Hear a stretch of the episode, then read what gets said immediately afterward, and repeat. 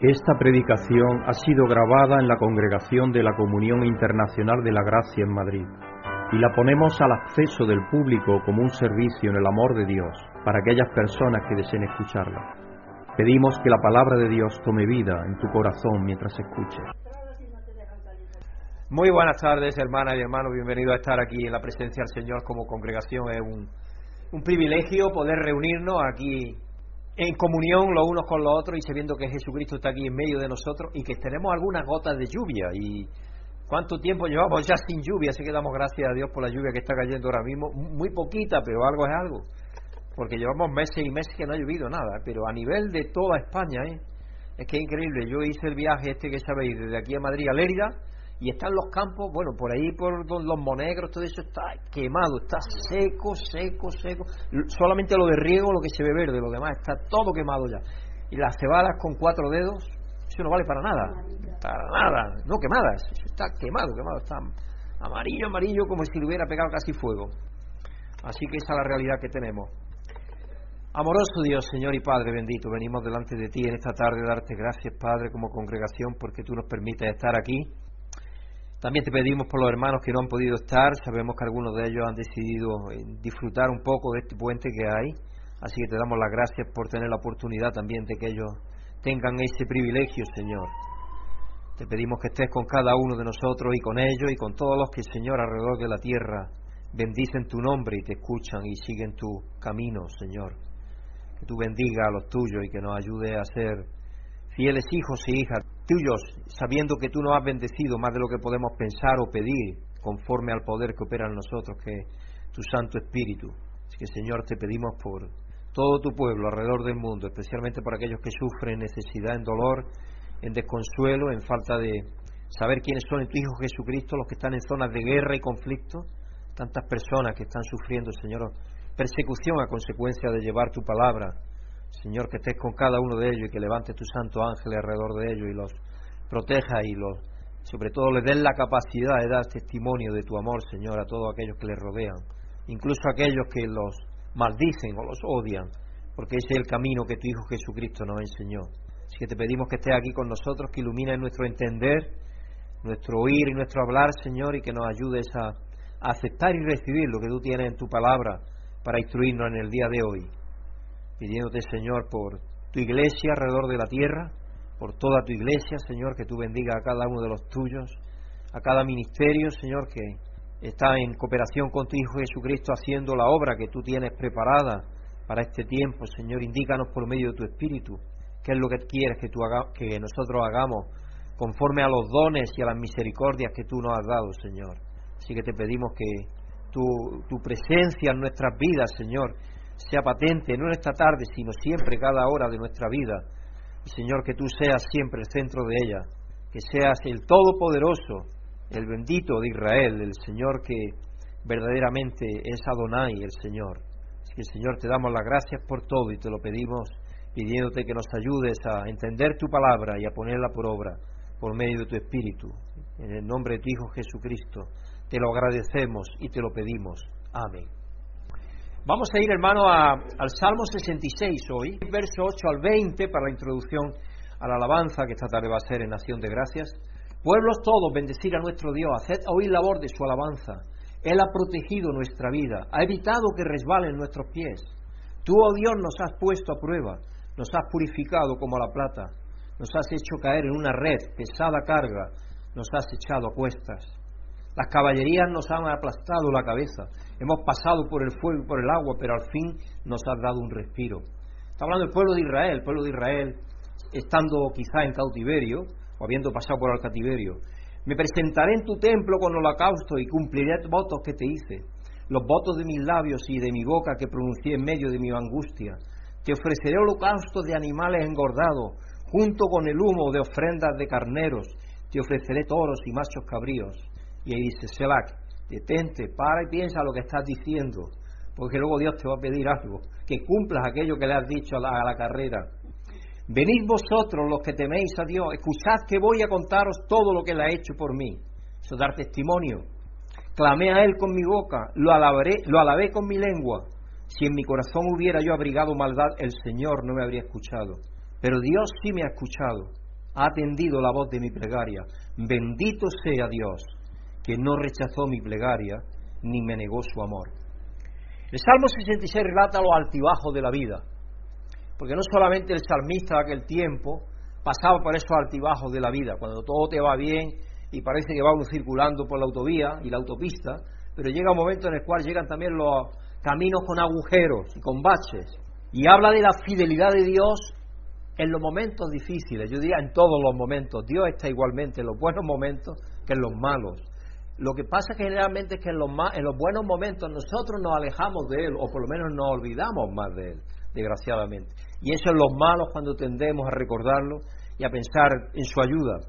El alma devota no puede alegrarse sola. El salmista dice, bueno, si yo tengo todo esto de conocer esto tan, de las bondades de Dios, ¿cómo no? Yo tengo que compartir esto con los demás, por eso está haciendo esa invitación, venid, venid. Toda la tierra no es demasiado grande para una orquesta, ni toda la humanidad para un coro. El amor de Dios nos compele y el Espíritu Divino cambia los corazones. Y entonces el deseo del salmista es que eso ocurra a más personas. Nunca olvidemos la acción de Dios en nuestras vidas. Cuán a menudo Dios ha convertido nuestros mares en tierra seca y ha abierto camino a través de nuestros ríos. Cuando hemos estado en dificultad y hemos pedido a Dios ayuda y clamado a Dios, Dios antes o después ha actuado y Él actúa siempre, de una forma u otra, conforme Él quiere, conforme a su santa voluntad. Entonces no olvidemos eso. Puede que los rebeldes se salten a sí mismos, pero nosotros permanezcamos impasibles como Dios es. Somos probados en el fuego, pero ningún átomo perece. Pasamos por persecución y opresión, pero Dios nos ha dado la verdadera victoria en Cristo. Santiago Lang, ahora Santiago está recuperando un poquito, pero va lento, todavía con muchísima dificultad, pero él siempre está hablando de eso. Dios dado una victoria que nadie nos puede quitar. La muerte no es ningún peligro ya para nosotros, porque Dios nos ha dado la victoria por encima de eso, más allá de eso. Por lo tanto, no pensemos que ese es un enemigo que nos va a quitar el gozo y la alegría de agradecer a Dios. Así que paguemos bajo el sol reluciente lo que prometimos a Dios bajo los nubarrones. Cuando las cosas nos vienen bien, aquellos votos que hayamos hecho, paguémosle a Dios. Cumple tus promesas a Dios, declara lo que Dios ha hecho en ti. No ofrezca animales, sino ofrécele, ofrécele, ofrécete a ti mismo como sacrificio vivo a Dios. Como el apóstol Pablo luego dice allí en Romanos 12, verso 1 y 2. Porque Dios de nosotros lo que demanda es un sacrificio vivo de nuestras vidas, el que estemos dispuestos a sacrificarnos por Él, que lo tengamos en el centro de nuestras vidas, el número uno en ellas.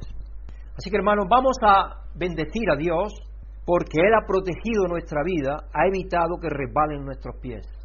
Voluntario.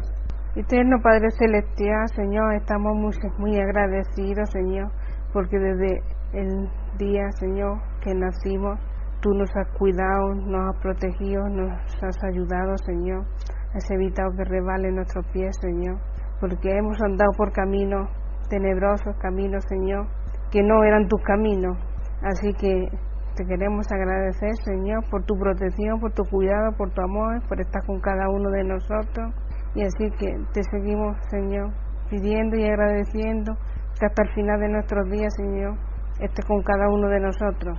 Gracias por todo, en el nombre de tu Hijo Jesucristo. Amén. Amén. Vamos a seguir dando gracias a Dios, como nos indica el salmista, porque no rechazó nuestra plegaria ni nos negó su amor. Amado Padre, te damos gracias, Señor, porque tú nunca nos has rechazado, Señor, siempre que acudimos a ti, Padre. Te damos gracias por todo lo que tú has hecho por nosotros, Señor, por tu plan de redención, Padre. Te damos muchas gracias por la vida, Padre, por cada momento de nuestras vidas, Señor. Porque antes, como se ha dicho, que tú nos has permitido que, aunque hayamos resbalado, como ha podido ser mi caso esta tarde por la lluvia, pero tú aún has consentido que, que cayera más y que tú has parado, Señor, te doy las gracias por todo. En tu nombre, Jesucristo. Amén. Pablo, Pablo Sanz, nuestro hermano, eh, envía muchísimos saludos. Lo operaron el viernes, estuvieron cinco horas con él, porque estuvieron operándolo de vesícula, de, estómago este, del saco que tenía exterior para conectarle el estómago con los intestinos de nuevo, después de casi un año. Así que ahora hay que pedirle a Dios que le vaya bien. Y también queremos pedir por Car As, que se pegó en el cráneo un golpe y lo mantiene aturdido. Y precisamente después de haberse pegado el golpe, porque aparentemente le hicieron un TAC y no sale nada, no salía nada de ningún problema, porque si hubiera habido ahí un coágulo o lo que sea, sale, ¿no? De momento, pero no salía nada de eso. Ese mismo día o el día siguiente, creo que fue, tuvo que ir a Suecia, porque vive en Noruega, en Oslo, tuvo que ir a Estocolmo a oficiar un funeral de un hermano de 92 años que murió. Y luego después dice que, cuando terminó el funeral como que se despistó y no sabía dónde estaba. Entonces dice, tendría que haber suspendido el viaje, pero él es una persona muy, muy, muy dedicada. Caras es una de las personas dedicadas a Dios. Así que está un poco aturdido todavía con la vista borrosa y dice que está escribiendo como cuando tenía cuatro años. Y su esposa también la operaron, le pusieron un stent, porque eh, tuvo como un mini infarto.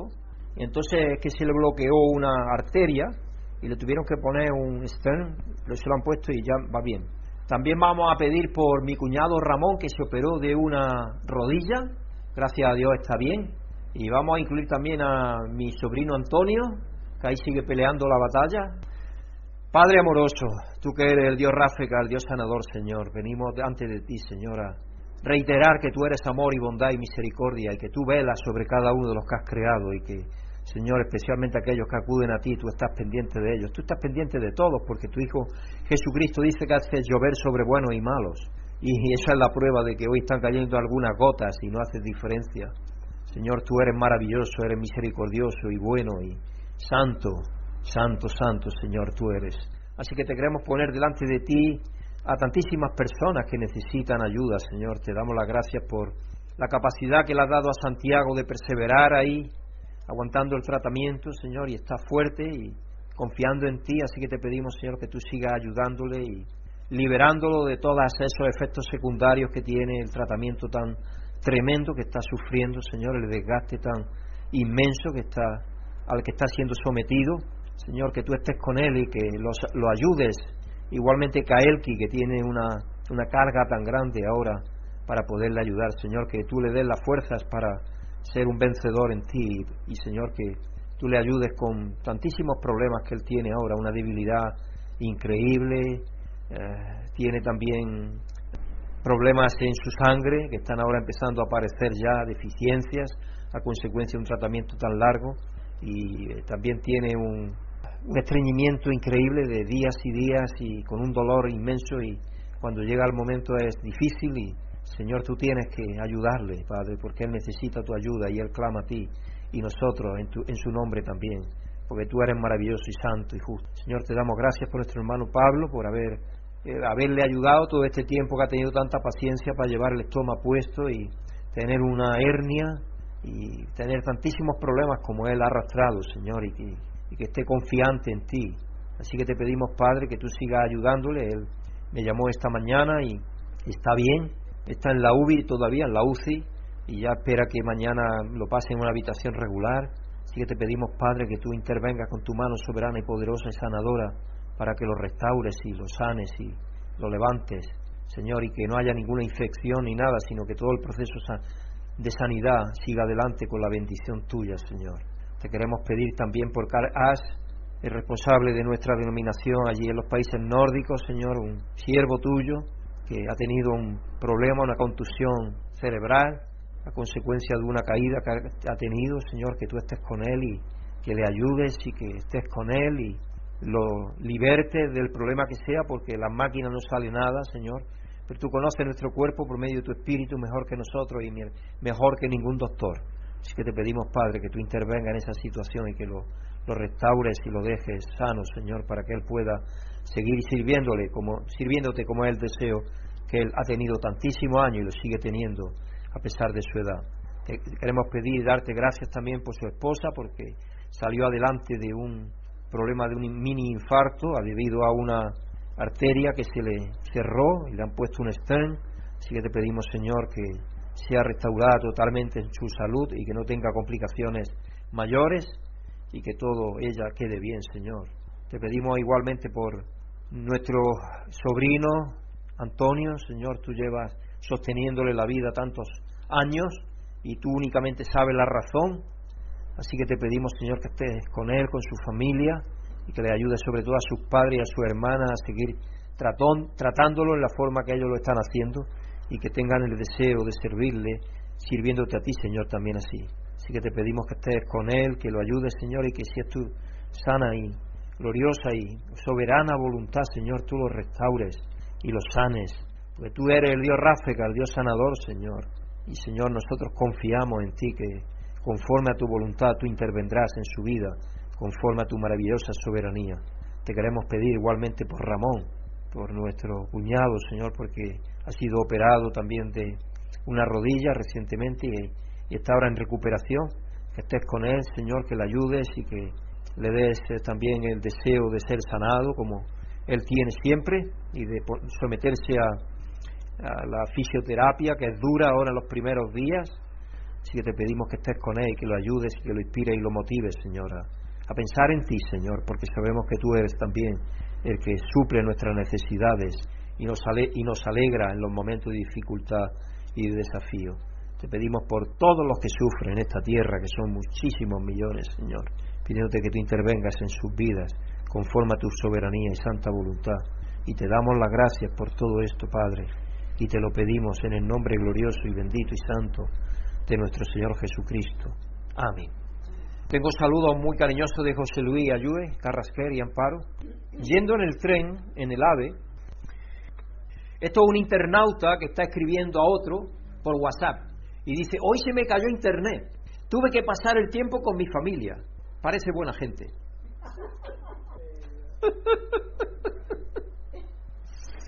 Esto era un caballo tan vago, pero tan vago, tan vago, tan vago, que cuando le ponían las sillas de montarse sentaba en ella.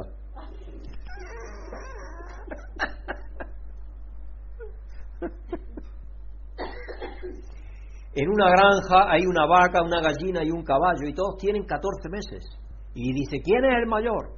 Y otro dice, la gallina, porque tiene 14 meses y pico. Estos son chistes de los niños. Yo voy a rincón los niños y ahí los encuentro.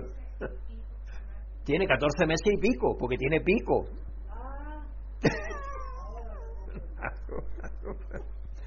Una serpiente le pregunta a su mamá, mamá, ¿somos venenosas? Su madre le contesta, ¿por qué lo quieres saber, hijo? La serpiente reporte, porque me mordí la lengua. El tema de esta semana, hermano, es el sufrimiento y la cercanía de Dios. En Hechos 17, verso 22 al 31, Pablo explica, les da a conocer, de hecho, a los bastantes religiosos allí en Grecia, en Atenas, al Dios desconocido, a los atenienses, recordándoles a ellos y a nosotros que en Él vivimos, nos movemos y existimos. Y el apóstol Pablo fue uno de los grandes oradores, aparte de ser un escritor extraordinario, yo creo que fue un gran orador porque el ejemplo es maravilloso. En Juan 14, 15 al 21, Jesús promete otro abogado, el Espíritu de verdad, el cual nunca nos dejará huérfanos, porque Jesucristo dijo, no os dejaré huérfanos, vendré a vosotros. Y la forma en la que vino a nosotros a través del Espíritu que Él enviaría.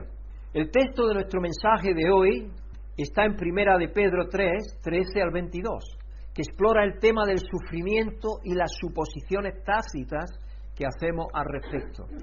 Porque muchas veces veremos que hacemos, suponemos cosas que no son a veces, que no son.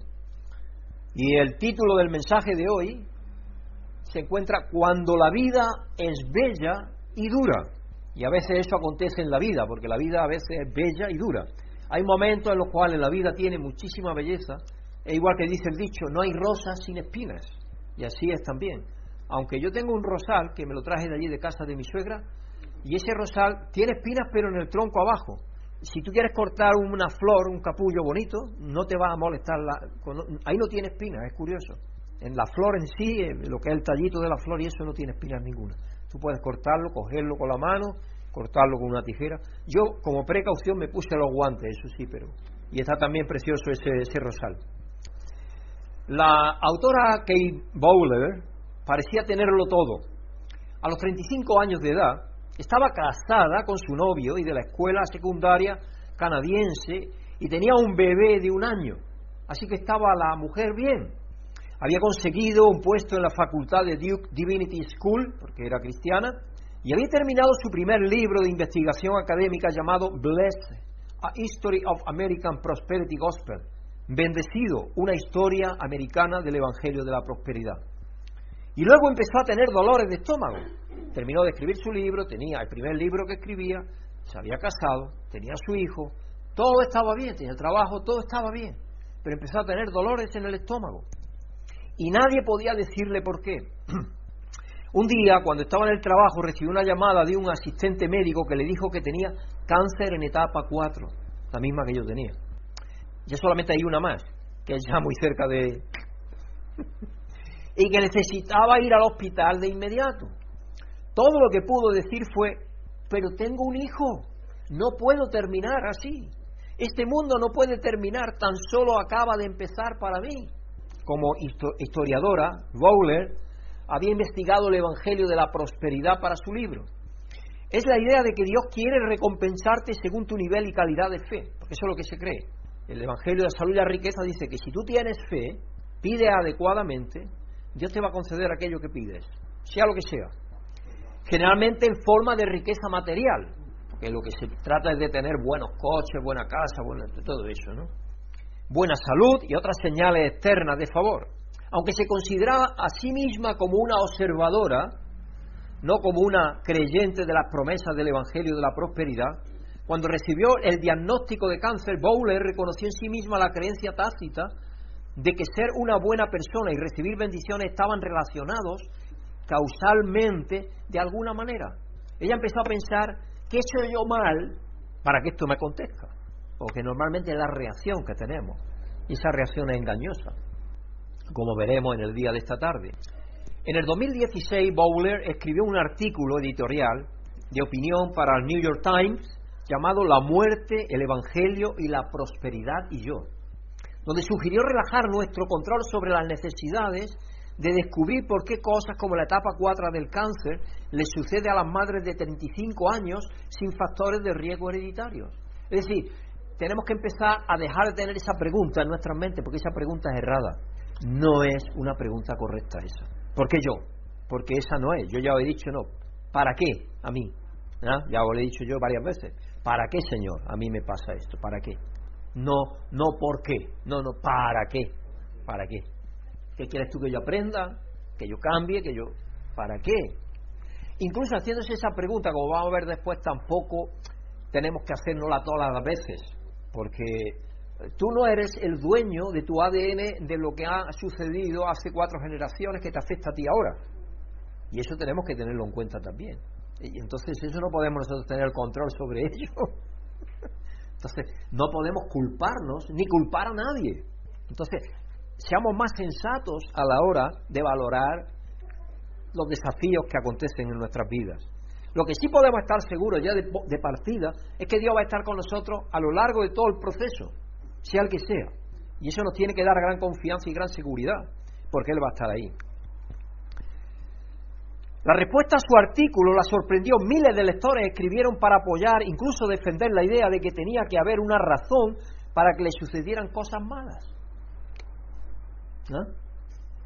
Ya sea que se tratara de la evidencia de un pecado sin arrepentimiento o de una oportunidad para ella de usar sus habilidades como escritora para la gloria de Dios. Los lectores estaban, porque los que, los que estaban mm, leyendo su libro querían que supiera que había una lógica oculta en este aparente caos, que todo, todo se puede explicar, todo sucede por una razón, pensaban era algo que escuchaba a menudo. Estas respuestas probablemente no sean muy diferentes de lo que podríamos pensar o decir cuando nos enfrentamos a una situación trágica. Porque generalmente la primera cosa que nos viene a la mente es ¿por qué a mí? ¿Por qué me sucede a mí? Pero eso es errado. No, ¿para qué? Es importante considerar nuestros pensamientos sobre el sufrimiento por dos razones. Todos enfrentamos sufrimiento en esta vida, porque esa es la condición humana. La condición humana yo creo, creo en la revista, la última revista, una frase que creo que Dios me la inspiró, yo no la he leído en ninguna parte que yo sepa. Esta existencia que llamamos todos vida, porque existencia, hace muchos años que yo llamo a esto existencia, lo sabéis, esta existencia es una guerra perdida, porque al final morimos, Entonces, pero en, el entretanto Dios nos da algunas victorias de batallas para que tengamos esperanza de lo que viene, para que nos mantengamos en el caminar hacia aquello que Dios nos ha hecho ser en Cristo, porque eso es lo importante. Y para hacer eso tenemos que tener pellejo, tenemos que mantenernos en el pellejo.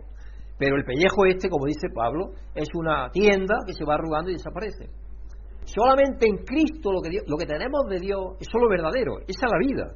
Y nuestra vida está escondida con Dios en Cristo. Esa es la verdadera vida. Esto es, esto es una apariencia de vida. Es que en realidad incluso metafísicamente es así. Porque si vamos atrás, atrás, nosotros somos átomos. Es decir, nosotros si nos vieran a través, si, fuésemos vistos por nosotros mismos, por un microscopio electrónico, eh, y sería igual que mirar al universo de noche. Huecos y huecos y huecos, y apenas circulitos dando vuelta unos sobre otros. Porque en el universo lo que hay mucho hueco, eh, lo que llaman la materia negra, la materia oscura, muchísima materia oscura hay.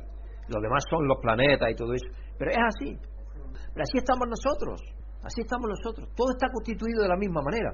Lo que pasa es que aparentemente mientras vivimos nuestra existencia creemos que tenemos esta apariencia. Pero en el fondo, fondo, esa no es la realidad. Es una mera apariencia. Una mera apariencia. Como podemos ver en la historia de Bowler, lastimamos a quienes sufren al sugerir que se lo merecen o que habrá algún tipo de resultado positivo. Estas son cosas que simplemente no sabemos.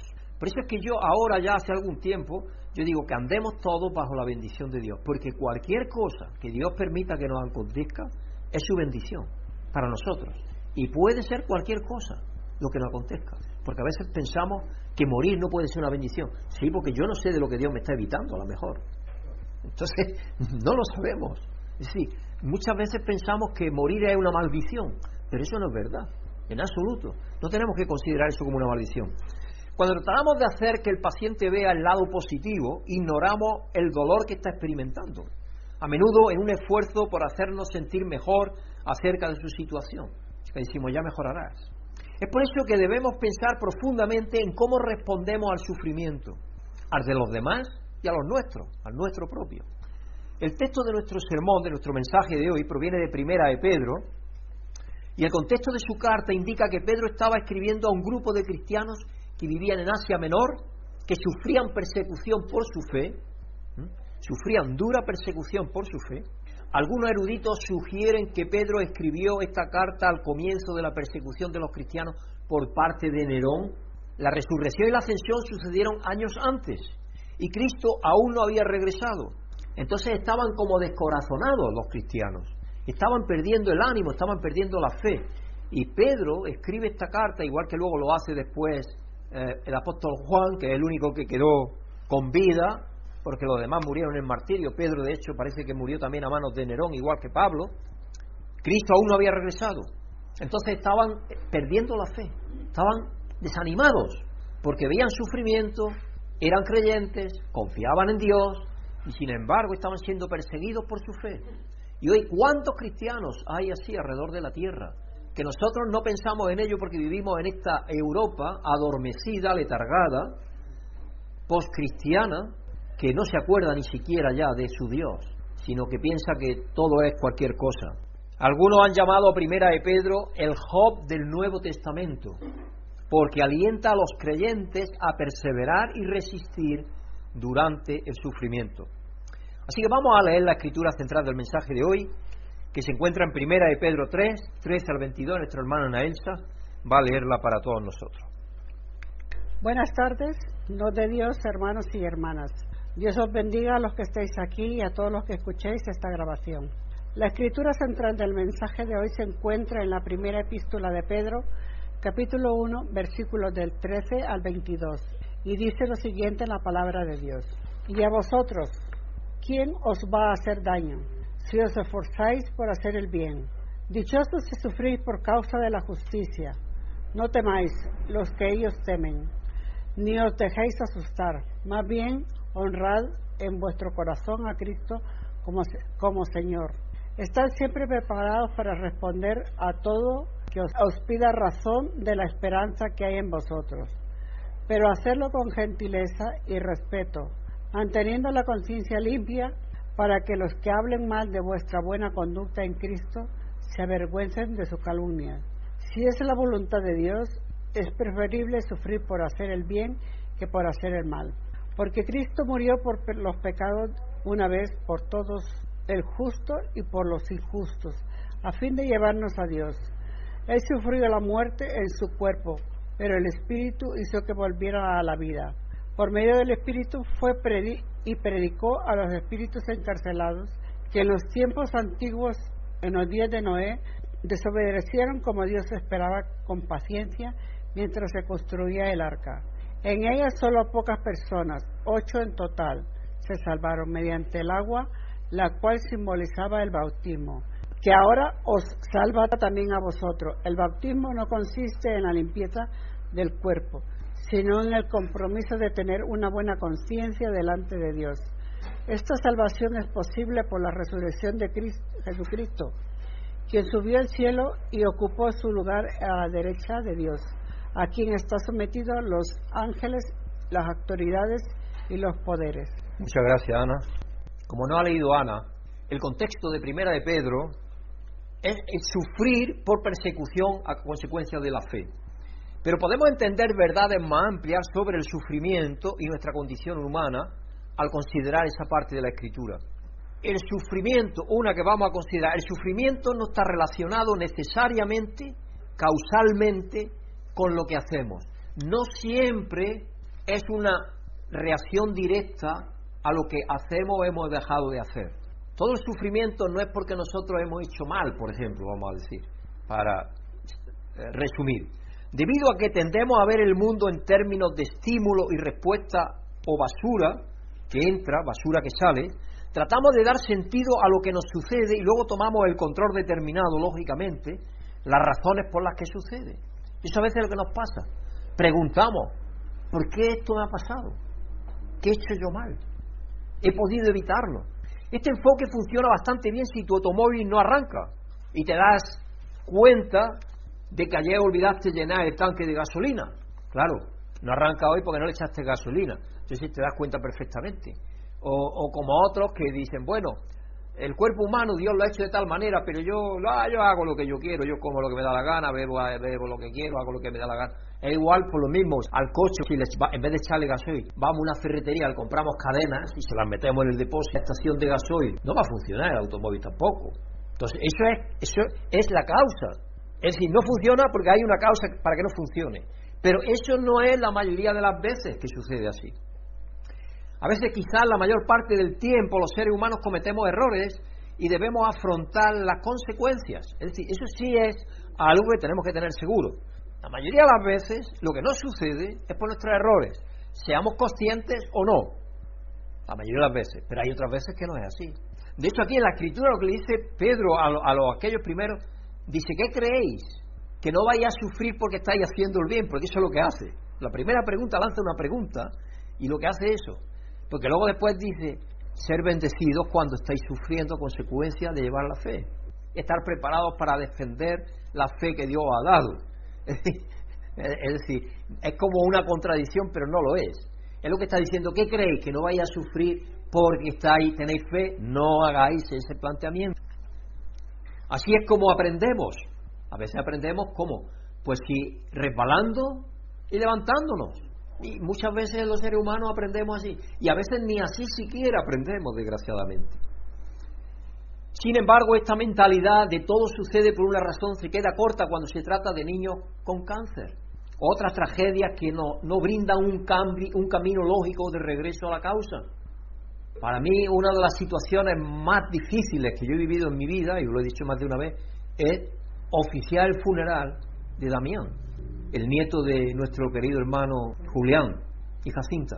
Porque uno no puede explicarse, una criatura de 12, 13 años puede morir tan joven, en la plenitud de la vida. Hay situaciones en las cuales tú no te puedes explicar eso. Yo creo que no hay explicación para ello. Nosotros no la tenemos, Dios la tendrá, pero nosotros no la tenemos. Entonces, tenemos que conformarnos con no tener explicación para esa situación. Y a veces queremos explicación para todo y ese es el problema. Los creyentes a los que Pedro estaba escribiendo sufrían, no porque hubieran hecho lo malo, sino que estaban haciendo lo correcto. Fíjate en el versículo 13. Y a vosotros, ¿quién os va a hacer daño si os esforzáis por hacer el bien? Pero eso es como, no, no es que Pablo está afirmando, os vais todo bien porque estáis haciendo el bien. No, no, no, no. Porque luego después a continuación dice lo que dice. A veces las personas que hacen el bien son perjudicadas.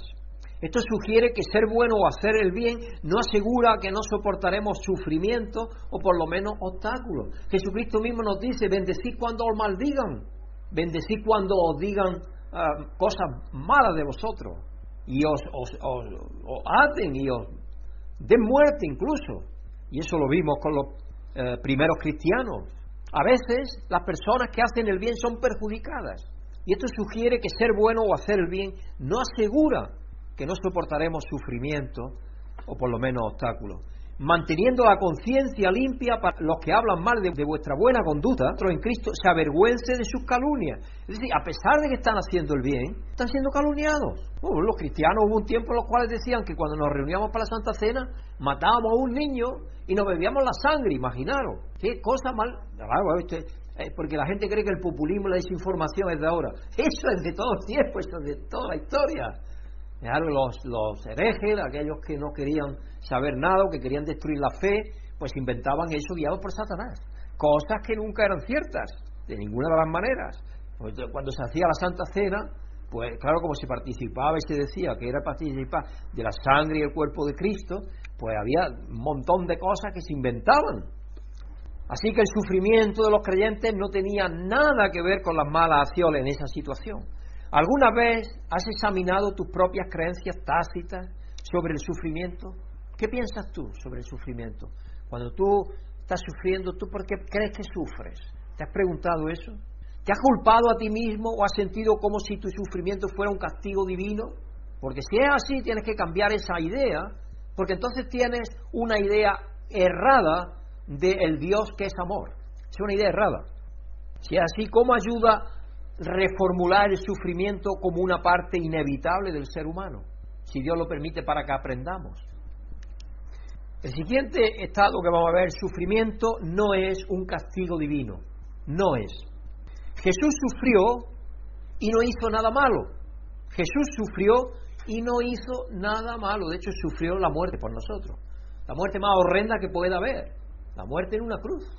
Los versículos 17 y 18 de Primera de Pedro 1 señalan que Jesús sufrió por los pecados de otros y es posible que nosotros también lo hagamos sin que sea culpa nuestra. Podemos vernos afectados por las malas decisiones y los errores de los demás.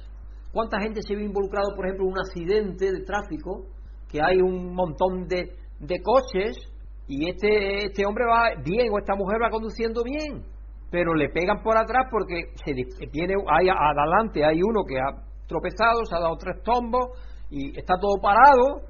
El autovía vamos a 120 y no da tiempo a reaccionar y de pronto pum, te encuentras y está ahí en un accidente. Tú no has tenido nada que ver con ello, nada que ver. Entonces no podemos pensar y a consecuencia de otro. Esa persona puede haber hecho el mal, posiblemente un despiste, el dormido, lo que sea, el primero que lo hizo. Pero los otros no tienen culpa. Entonces no pensemos eso. Y Cristo ya dijo aquello cuando estaban los fariseos tratando de, decir esa idea, de tener esa idea.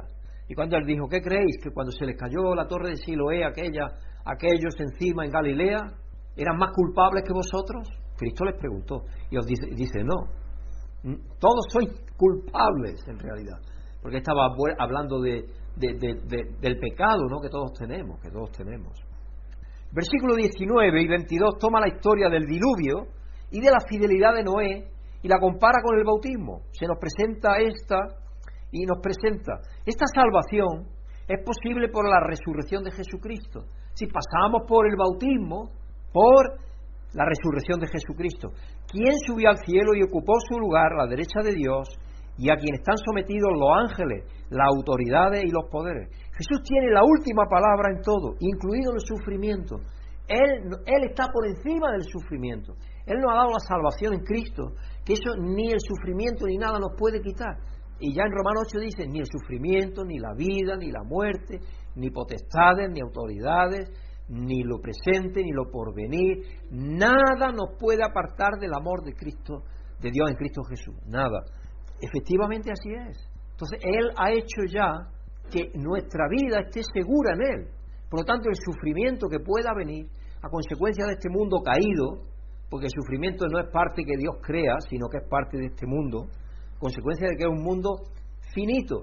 Es es un mundo finito y es un mundo que está apagándose, un mundo que está apagándose en todos los sentidos. Por ejemplo, los terremotos aunque nos parezcan que no es así, es porque la Tierra se está apagando, también está enfriándose y las placas se mueven a consecuencia de eso, como que se está encogiendo y hay movimiento continuo de las placas, placas tectónicas, porque cada vez hay menos calor en el centro de la Tierra. Es poco la diferencia que hay, pero lo suficiente para que haya esos movimientos que hay. y todo eso va a ser destruido, lo que dice el apóstol Pablo, dice que todos los elementos van a ser fundidos, todo, todo en el fuego lo dice un poco más adelante. Pero el pecado no tiene control sobre nosotros en el sentido de lo que es la vida eterna que Dios nos ha dado. Dios nos ha dado la vida eterna ya, por lo tanto aquí nos pueden hacer mal, injuriar, blasfemar de nosotros, hacer lo que quieran, pero matarnos si quieren, pero eso no afecta a lo que Dios ha hecho ya por nosotros. Jesús tiene la última palabra en todo, incluido el sufrimiento. El pecado no tiene control sobre nosotros. Por lo tanto, creer que nuestro sufrimiento está relacionado con un castigo divino ignora la reconciliación que Dios ha hecho con nosotros. Ignoramos que Dios ha reconciliado con nosotros, si creemos eso. Entender que el sufrimiento a veces sucede sin razón aparente puede generarnos miedo e incertidumbre, pero también puede ayudarnos a dejar de culpar a las personas que sufren y a nosotros mismos. Dado que somos criaturas que buscan significado, tratar de hacer que los eventos aleatorios y a veces trágicos que suceden signifiquen algo. Hay un gran terremoto. Un momento estamos buscando qué han hecho esas víctimas, esos niños, todas esas personas, para que eso acontezca. Esa no es la pregunta correcta. es la pregunta correcta? ¿Qué quiere Dios que aprendamos aquellos que hemos quedado vivos? Porque esa sería la pregunta. ¿Qué quiere Dios que aprendamos? Estamos ahí con una mano para ayudar, somos generosos para ayudar con lo que podemos. Aquellos que están en el lugar para consolar, ayudar en lo que pueden, desescombrar, lo que haya que hacer. Porque Dios está ahí. Dios está en medio de esas personas ayudando a aquellos que están todavía con vida. Y nos está al mismo tiempo a nosotros fortaleciendo. Y está mostrando su amor a los demás por medio de aquellos que están ayudando. Porque no olvidemos que somos las manos y la palabra y los pies de Cristo. Y eso es lo que a veces se nos olvida. Se nos olvida que Dios está manifestándose aún en medio del sufrimiento. Eso lo decía muy bien C.S. Lewis, lo decía extraordinariamente. Decía que el sufrimiento es el altavoz de Dios, porque generalmente cuando reaccionamos y cuando más profundamente nos preguntamos qué es lo que Dios está llevando a cabo, qué es lo que Dios está haciendo. Por lo tanto, creer que nuestro sufrimiento está relacionado con el castigo divino ignora la reconciliación que tenemos en Cristo con Dios. Si bien podemos examinar eso para nuestro propio sufrimiento, no es nuestra responsabilidad discernir para los demás eso. Si podemos preguntarnos a nosotros, de vez en cuando está bien, si tenemos la sospecha de que algo hemos hecho mal y a consecuencia de eso nos viene eso, vamos a suponer que has tenido un accidente y te has quedado un poco así mareado, como yo decía antes de nuestro buen amigo y hermano Caras, y tú te montas en un avión y tú haces un vuelo y vas, tú estás poniendo en riesgo, serio riesgo tu vida y te puede pasar algo. Entonces tú ahí tienes una responsabilidad, ¿cierto? Entonces como cristianos tenemos que ser sabios para no hacer eso. O si nos acontece algo, algo, luego no culpar a Dios de lo que nos acontece. Tenemos que tener prudencia. La prudencia humana es algo que Dios nos dice que tenemos que ejercer y tener responsabilidad, responder, responder ante la situación que hay. En nuestros esfuerzos por ser útiles, alentadores, sin darnos cuenta podemos decir cosas que parecen culpar, parecen enjuiciar y que no apoyan. Si a veces sacamos conclusiones muy rápidas y culpamos a los demás de lo que les sucede. Oye, esto te sucede por esto y esto y esto. Y eso a veces somos dados a hacer eso. Pero Dios no quiere que hagamos eso porque nosotros a veces no sabemos si es eso así o no. Habrá algunas veces claras que sí. En esas veces que es claro, tenemos que ayudarle al hermano que crezca. Pero tenemos que tener la sabiduría de pedirle a Dios que nos dé la sabiduría de cómo entrarle al hermano, para no ofenderle y que pueda aceptar la corrección de Dios, la instrucción de Dios a través nuestro, para que la persona pueda crecer. Pero hay que tener cuidado. Es una responsabilidad que los pastores tenemos. Y el apóstol Santiago dice que no hablemos muchas veces porque el que muchas veces habla muchas veces se equivoca y tenemos mayor responsabilidad nosotros, dice. Así que tenemos, necesitamos pensar en cómo podemos apoyar mejor a los demás y a nosotros mismos durante los momentos de sufrimiento. Cómo, cómo sacar beneficio de esas situaciones de dificultad. ¿Cómo sacar beneficio? Porque si no, estamos pasando por el sufrimiento sin sacar las lecciones que Dios quiere que saquemos. Aunque sea concluir, Señor, yo no sé por qué me está pasando esto. Tú lo sabes todo. Te doy gracias y te alabo, Señor, porque sé que tú tienes un futuro maravilloso para mí. Ese, ese contentamiento, aún en medio de aquello que no podemos explicarnos, nos está ayudando a crecer. Después de su diagnóstico de cáncer, Kay Bowler pasó a escribir otro libro. Todo sucede por una razón y otras mentiras que me encantaron. Le, le puso ese título. Y otras mentiras que me encantaron. Habla sobre sus luchas con creencias profundamente arraigadas que nunca se dio cuenta de que tenía. Las llama mentiras que me encantaron. Y ofrece formas en las que podemos apoyar a alguien que sufre. Y vamos a ver algunas de ellas. En lugar de decir, dime qué puedo hacer para ayudar, hay mucha gente, mucha gente que a veces dice eso ante cualquier dificultad, un desafío, lo que sea, dice, ¿qué puedo hacer para ayudarte? ¿En realidad la persona quiere ayudar? ¿O solamente quiere pasar por buena persona? Entonces, ella sugiere, lleva comida, deja un regalo, envía un correo electrónico con enlace a vídeos divertidos de animales en YouTube, cualquier cosa que ayude.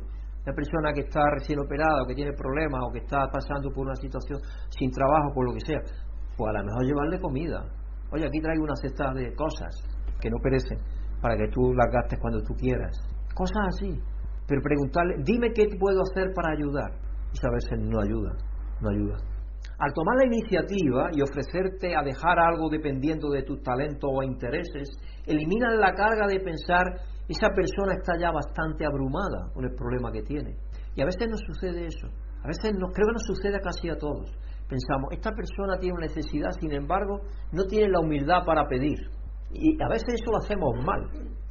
Porque si nosotros somos conscientes de que la persona tiene problemas y dificultades, nosotros somos los que tenemos, porque el apóstol Santiago nos lo dice en la escritura, si ve a tu hermano que tiene necesidades, y tú dices en tu corazón, bueno, que se caliente y lo pase bien, o hermano, que te vaya bien, que te vaya y que te caliente. No, él dice, no, no, y no haces nada. Y si no haces nada no es preguntarle qué puedo hacer para... No, tú ya ves el problema. Una vez que tú ves el problema, tú puedes ayudar de una manera u otra. Entonces yo creo que en ese aspecto deberemos de madurar más. De cuando vemos a, a los hermanos en problemas, en dificultades, que sabemos que están ahí, tratar de ayudarles. Porque de esa manera eliminamos la carga de pensar, porque esa persona ya está bastante abrumada con el problema que tiene. En lugar de decir, dice ella, cuéntame los detalles de tus últimos procedimientos médicos. Hazle saber que lo está apoyando enviándole una tarjeta o diciendo, yo te apoyo, estoy en tu equipo, estoy orando por ti. Hay veces que las personas cuando tienen una pérdida sí necesitan hablar. Por ejemplo, cuando una persona... Las pérdidas son muy curiosas, porque cuando se pierde, por ejemplo, un ser querido, en un accidente, una muerte, sea normal o accidental, o cuando se tiene una pérdida grande de cualquier cosa, un trabajo que has perdido, la gente quiere, porque todavía la primera fase no se asimila. Y la pregunta que se hace es ¿por qué me ha acontecido a mí? Entonces la persona lo que quiere es hablar y te cuenta qué le ha pasado.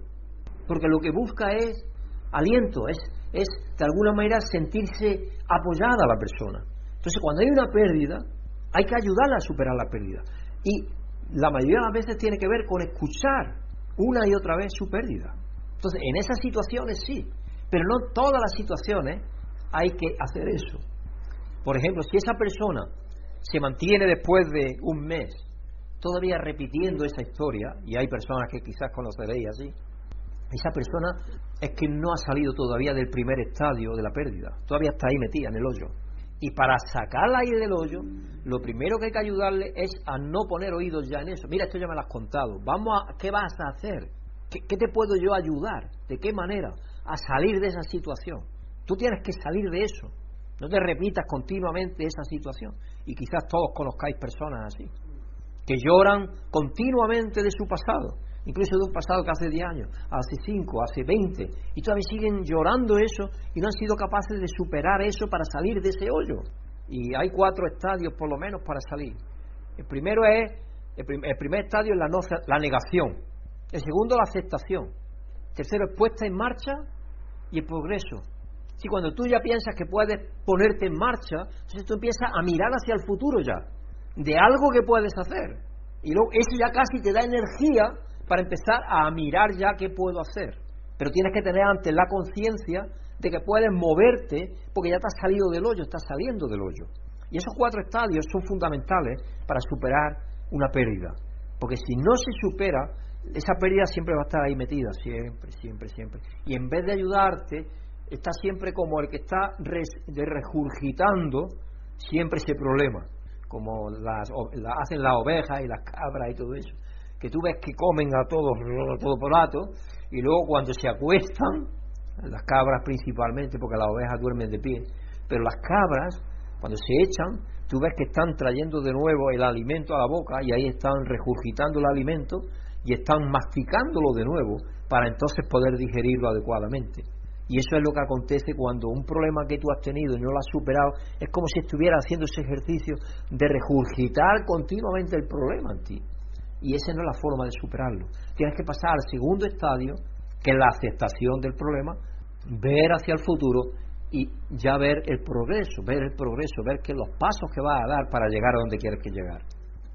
Porque precisamente tener que pasar por los mismos detalles miserables por centésima vez no da un respiro a la víctima, no la ayuda.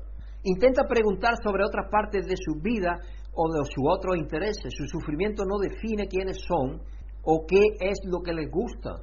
Pero hay personas que se obstinan en repetir eso, quizás porque están también en una depresión ya crónica o por cualquier cosa de esas. Pero yo conozco a varias personas así están continuamente trayendo la misma cosa, la misma cosa, la misma cosa. No, tenemos que salir de esa forma de pensar porque es como, es un círculo eh, vicioso, no precioso, círculo vicioso. Por otro lado, deja que la persona que sufre hable si necesita hablar, estando dispuesta a escuchar las partes feas de lo que está pasando, sin tratar de arreglarlas o resolver su problema. Bowles dice, esté, esté dispuesto a contemplar la fealdad y la tristeza. La vida es absurdamente dura y fingir que no lo es es agotador. Si nosotros tenemos que ser realistas, cuando escuchamos a una persona que está pasando por sufrimiento, no podemos decir que el sufrimiento no es real. Aunque no lo sea para ti, para esa persona el sufrimiento que tiene es real. Hay casos que, por ejemplo, son psicológicos. Y tú ves que esa persona se está quejando de algo que en realidad no sufre, pero sí es verdad para ella porque ella tiene el sufrimiento psicológico. Entonces tendría que vencer ese sufrimiento psicológico. Entonces quizás en esas circunstancias sí que ayuda a escucharle, pero no de una manera continua, sino ahí para ayudarle a que salga de eso. Después de escucharla hay que darle alguna salida, hay que decirle algo para salir de ese sufrimiento. En lugar de decir todo sucede por una razón, que también mucha gente lo, dicen y lo decimos, u otros clichés trillados e inútiles, di, querido amigo o amiga, por lo que estás pasando es muy difícil. Es reconocer eso. Es difícil la situación por la cual estás pasando. Eso es empatía, ponerse a su lado. Empatía. Empatizar con la persona le ayuda a la persona, porque la persona dice, ah, pues esta persona está dispuesta a compartir mi carga con ella. Y entonces es posible que la persona se abra a ti y quiera compartir su dolor contigo y sufrimiento, y entonces le va a servir de ayuda para poder ayudarle a vencer esa, situación donde está y salir de esa situación donde está. En, en lugar de decir todo sucede por una razón, reconoce el sufrimiento y no trates de minimizarlo. Eso es lo que ella dice. En lugar de evitar a la víctima porque no sabes qué decir, y eso también a veces lo hacemos, a esta persona ha tenido algo, lo que sea, yo ya no voy a ir a verla porque entonces ya sé lo que me va a decir. Y a veces lo hacemos. En lugar de evitar a la víctima porque no sabes qué decir, trata de preguntarte, ¿sientes como para recibir un abrazo? Algo tan simple como eso. Muchas veces las personas lo que necesitan es una chuchón. Como tú decías, Ana, antes. Tú lo decías. Una chuchón del nieto. Claro, eso da más energía que cualquier cosa que te hagan. Para algunos el contacto físico es una tranquilidad reconfortante. Y así es. Que Dios nos ha hecho así, para que nos abracemos. Entonces, si cuando, cuando ven que está en una dificultad, tú podrías decirle, tú podrías haberle dicho a tu nieto cuando te ve así, abuela, te veo que estás un poco así baja. No, no, tú no te preocupes, yo si fuera y tal y. Es una hipocresía. Tú le tienes que decir, pues si es verdad, mira, me pasa eso, y necesito un abrazo de ti, ¿me lo puedes dar? Y le das la oportunidad de que si no es consciente de lo que tiene que hacerle, lo haga, y tú te vas a sentir bien. Y a él lo vas a enseñar a dar un paso más de solamente ver lo que hay, sino ser actor de solucionar el problema. Y quizá la primera vez empieza por dar un abrazo, pero la siguiente vez a lo mejor es algo más, porque va a pensar ya algo más algo que él o ella puede evitar que te va a hacer a ti la carga más liviana, por ejemplo. Porque al principio a lo mejor ni siquiera es consciente de cuál es la carga que tú llevas, porque tú estás acostumbrada. Así que hermano, el sufrimiento es parte de nuestra existencia humana, es parte de la vida. Si tú piensas que aquí la felicidad te va a llegar y es una cosa continua, olvídate, la felicidad es un instante. Era parte de la existencia de Jesús cuando vivió como hombre. Jesús sufrió, dolor, cuando se machacó un dedo haciendo obra con José, eh, porque era albañil, junto con su padrastro, podemos decir, él se, machacó el dedo, se machacó el dedo y el dedo le dolió. Cuando se clavó con una punta o lo que sea, le dolió igual que a mí y a ti. Jesucristo era Dios al 100%, pero era hombre también al 100%. Y el sufrimiento es parte de esta vida. Esta vida, esta vida una vida imperfecta. Aquí no está la perfección. Entonces tenemos que ser conscientes de esa realidad. Podemos aprender de él que el sufrimiento no es un castigo divino. A veces es simplemente un evento aleatorio o daño colateral de la mala elección de nuestra persona, de no conocer. Desconocemos muchas cosas. Entonces, hay veces en las cuales, pues, tú hay un balducín suelto, pero tú no lo sabes, y tú lo pisas y te repala y te caes. Te vas a la culpa encima por ello si tú ni siquiera lo sabías. Pero así es la vida, así es la vida a veces. Hay otras veces que sí, que tú tienes culpa. Pues entonces tienes que reconocerla, tienes que aprender, tienes que cambiar, tienes que mejorar, cambiar lo que tienes que cambiar, tienes que arrepentirte de lo que tengas que arrepentirte y avanzar, no quedarte ahí. Puede ser la consecuencia de nuestros propios errores, pero no tenemos que castigarnos, pues castigarnos nos mantiene ahí, en el pozo. Si, si el arrepentimiento es salir del pozo, es para empezar de nuevo. Cuando uno se arrepiente, es como empezar de nuevo, empezar a... Yo sé que me ha perdonado en Cristo, ya me perdonó en la cruz, así que yo puedo caminar hacia adelante. Porque si no vas a estar ahí con el remordimiento, que es lo que de una forma u otra se enseña en algunas iglesias, remordimiento. Eh, como decía, había una palabra que utilizaban, eh, constricción de corazón o algo así era, constricción de corazón o algo así. ¿Eh? Contristar. Sí, contrito de corazón o algo así. Había una palabra que se utilizaba que era como eso, como quedarse ahí con el corazón ahí machacándolo. No, no, no, no. Eso no es lo que Dios quiere. Dios nos ha perdonado en Jesucristo. El mundo está lleno de contradicciones, luz y oscuridad, alegría y dolor, todo esto es verdad y nuestro trabajo es comprender cómo manejar la tensión que crean estos opuestos sin culparnos a nosotros mismos ni a los demás cuando no sabemos por qué ocurren las tragedias. Este mundo está muchas veces compuesto de opuestos y a veces cuando estamos en el momento errado, en el lugar errado, se produce eso que se produce. Pero no es porque sean culpables nadie. ¿Qué es lo que Cristo dijo con eso?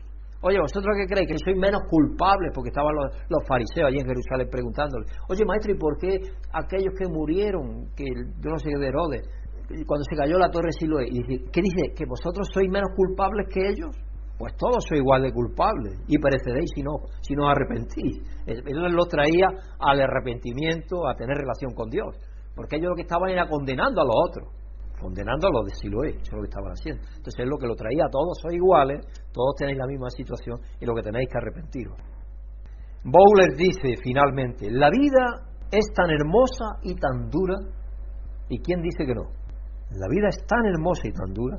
Podemos hacer frente a nuestras vidas hermosas y difíciles conociendo el consuelo de nuestro Dios Trino y ofreciendo ese mismo consuelo a los demás cuando sufren sabiendo que el sufrimiento nos trae paciencia y la paciencia perseverancia Sufrimiento nos trae paciencia y la paciencia perseverancia y la perseverancia Dios la mira. Entonces, vamos a digerir mejor cuando nos toca estar en sufrimiento, hermano. Porque sabemos que Dios está a lo largo del mismo, está a nuestro lado, vive en nosotros, Él sufre con nosotros. Por lo tanto, vamos a aceptar que es una realidad que Él también sufrió, más que nosotros podemos sufrir de ninguna de las maneras, y entonces vamos a darle gracias a que Él nos lleva en sus brazos, incluso cuando estamos en pleno sufrimiento. Y de esa manera vamos a estar dispuestos a caminar muchísimo más ligeros en medio de la dificultad, el desafío. Así que Dios nos bendiga a todos como Él lo hace, que estemos bajo su bendición, nos ayude a poner esto en práctica y a vivir agradeciendo a Dios cualquiera que sea la situación en la cual estemos, sabiendo que Él no va a permitir nada más de lo que nosotros podamos soportar. Amén. Eterno Padre Celestial, Señor, te damos las gracias porque una semana más tú nos has permitido caminar contigo, Señor. Estamos aquí agradecidos de escuchar tu palabra, Señor, porque es alimento espiritual para nuestra vida, Señor. Así que te lo agradecemos. Ayúdanos, Señor, a seguir con fe, con esperanza, con ilusión, Señor, a seguir luchando esta batalla que nos ha tocado la batalla física y la batalla espiritual. Te pedimos por los hermanos alrededor del mundo, Señor, para que tú nos des de tu espíritu, nos des fuerzas para seguir adelante. Pedimos, Señor, que venga tu venida, Señor, pero será en el momento que, que tú creas oportuna. Así que, Señor, este mundo cada día está, está peor, pero sabemos que todo va a tener solución a través de tu Hijo Jesucristo y por el amor tan inmerecido que has puesto en cada uno de nosotros. Gracias, Señor, por tu amor, en el nombre de tu Hijo Jesucristo. Amén. Si has sentido la bendición de Dios por medio de esta predicación, agradecemos tus oraciones y apoyo para que este ministerio pueda seguir siendo usado por Dios para bendecir a otros. Pedimos que el amor y la paz de Dios, que sobrepasa todo conocimiento, llenen tu vida.